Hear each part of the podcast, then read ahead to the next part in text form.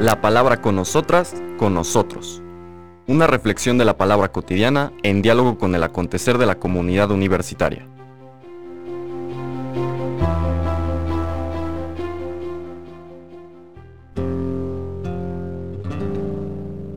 Hola, buenos días. Bienvenidas, bienvenidos a la palabra con nosotras, con nosotros.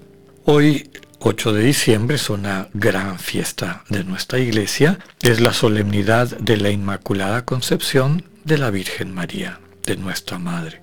En el fondo es una, nace como una devoción, ya la encontramos en la Edad Media, em, como para tratar de entender el misterio profundo de María, María que es parte de nosotros, es, parte de la humanidad, es hermana nuestra, pero al mismo tiempo es símbolo del proyecto de Dios para la humanidad llevado a la plenitud. Dos de los grandes dogmas, es decir, invitaciones a abrir la conciencia y la fe, la confianza para entender el misterio de Dios, en este caso a través del misterio propio de la vida de María, son la que hoy celebramos de la Inmaculada Concepción y el de la Asunción que celebramos el 15 de agosto. Estos dos momentos podemos decir el nacimiento, la concepción, inclusive antes del nacimiento de la Santísima Virgen y su ascensión al cielo, representa el proyecto, el sueño de la humanidad, este proyecto de Dios llevado a la plenitud en la persona de María. María viene al mundo, entra en este mundo en el contexto deseado por Dios. En la tradición católica latina hablamos del pecado original, es decir, una realidad del entorno del mundo lleno de esta especie de insensibilidad a Dios, de darle la espalda a Dios y construir una sociedad centrada en el egoísmo y no solamente a nivel de naciones y países, sino a veces de colectivos, inclusive hasta de familias, familias que están construidas por el ego, por el egoísmo, más allá a veces de unas apariencias superficiales de funcionalidad, pero que dentro tienen estas dinámicas que no son las de Dios y que se contagia, se le pasan a, sus hijos e hijas. ¿no? Pues el que crece en un ambiente así empieza a aprender y empieza a construir su vida y su sensibilidad en función de eso. Los dos dogmas, en este caso el de la, de la Inmaculada Concepción, subrayan la presencia e intervención de Dios en la vida particular de quien sería la madre del Salvador, la madre del Mesías. Al afirmar su Inmaculada Concepción, la Iglesia dice que María no es contaminada, llamémosle así, se vuelve incólume a este ambiente del entorno que destruye o que puede pervertir nuestra capacidad de poder amar y formar comunión. Hay un texto muy lindo que me gusta mucho y quiero compartir con ustedes. Está tomado de la liturgia de la fiesta de Navidad en la tradición eh, cristiana oriental, la iglesia de mis abuelos, de la iglesia católica ucraniana. Es parte de un himno. Y este himno nos presenta en esa fiesta tan linda, en donde nos gusta regalarnos, y Dios se nos regala. Viene el Señor Jesús, empieza toda la humanidad y toda la creación pensando, ¿y nosotros qué le vamos a dar a Dios en reciprocidad? Y es el centro y el sentido de este texto. Dice así, ¿qué te podemos ofrecer, oh Cristo, puesto que has nacido por nosotros sobre la tierra como un hombre? Todas las criaturas que son obra tuya te ofrecen su testimonio de gratitud, los ángeles su canto, los cielos las estrellas, los magos sus dones, los pastores su admiración, la tierra una cueva que te acoge, el desierto un pesebre. Pero nosotros, ¿qué te podemos ofrecer? Te ofrecemos a la Virgen Madre. Pues recordemos que este regalo de la humanidad a Dios para que venga y ponga su tienda en medio de nosotras y nosotros, es lo que celebramos en esta fiesta. Y es por eso que la liturgia nos lleva ahora al Evangelio de San Lucas, al capítulo 1 y al relato de la Anunciación. versículos 26 al 38.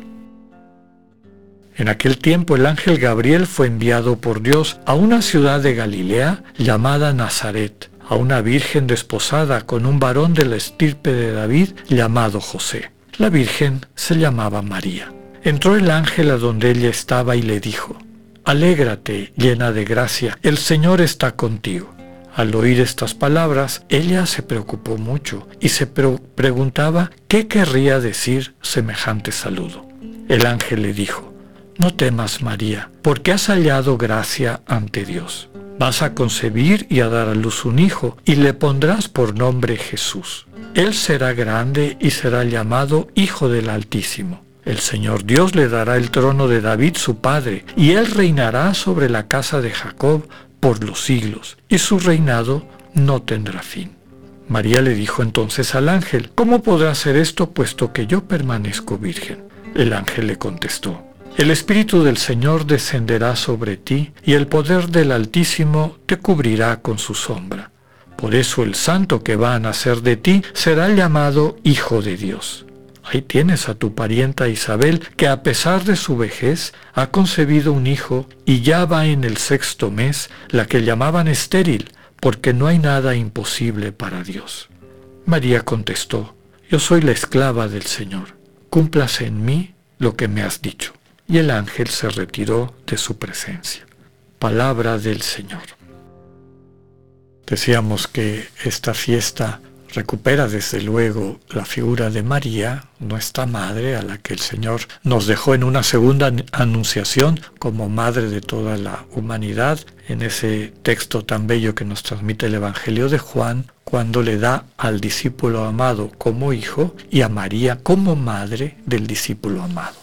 Recordemos que esa figura del discípulo amado que encontramos en los últimos capítulos, a partir del capítulo 13 del Evangelio de Juan, representa a todos los creyentes, a todas las creyentes.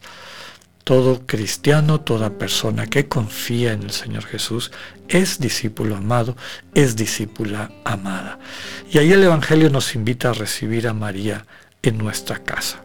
María que es la que nos da el ejemplo como madre y maestra de vivir desde esta sinergia con Dios. Sinergia que significa unión de voluntades, unión de esfuerzos, y esta unión es operada en nuestras vidas por el amor.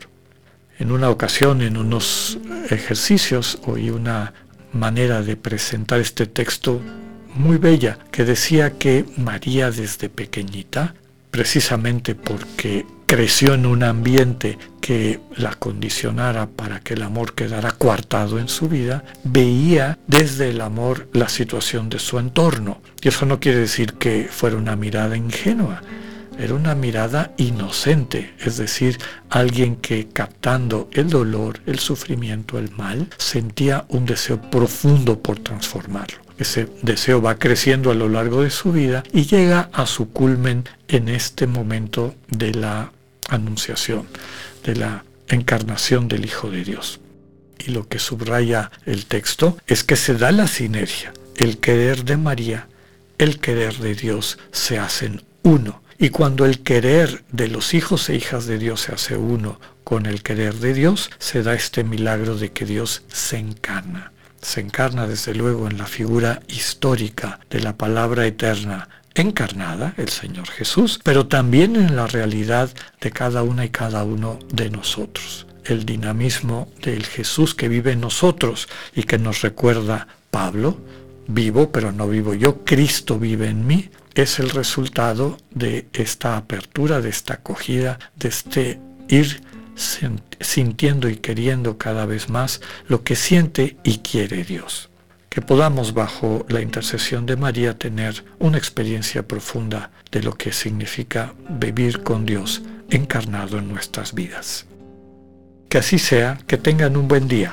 Dios con ustedes.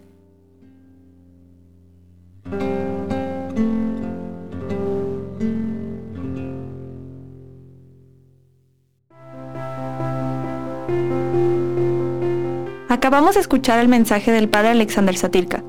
Escúchalo de lunes a viernes a las 8.45 de la mañana por radiveroleón.com o a través de nuestra app gratuita para iOS y Android. Radio Ibero León, no todo está dicho.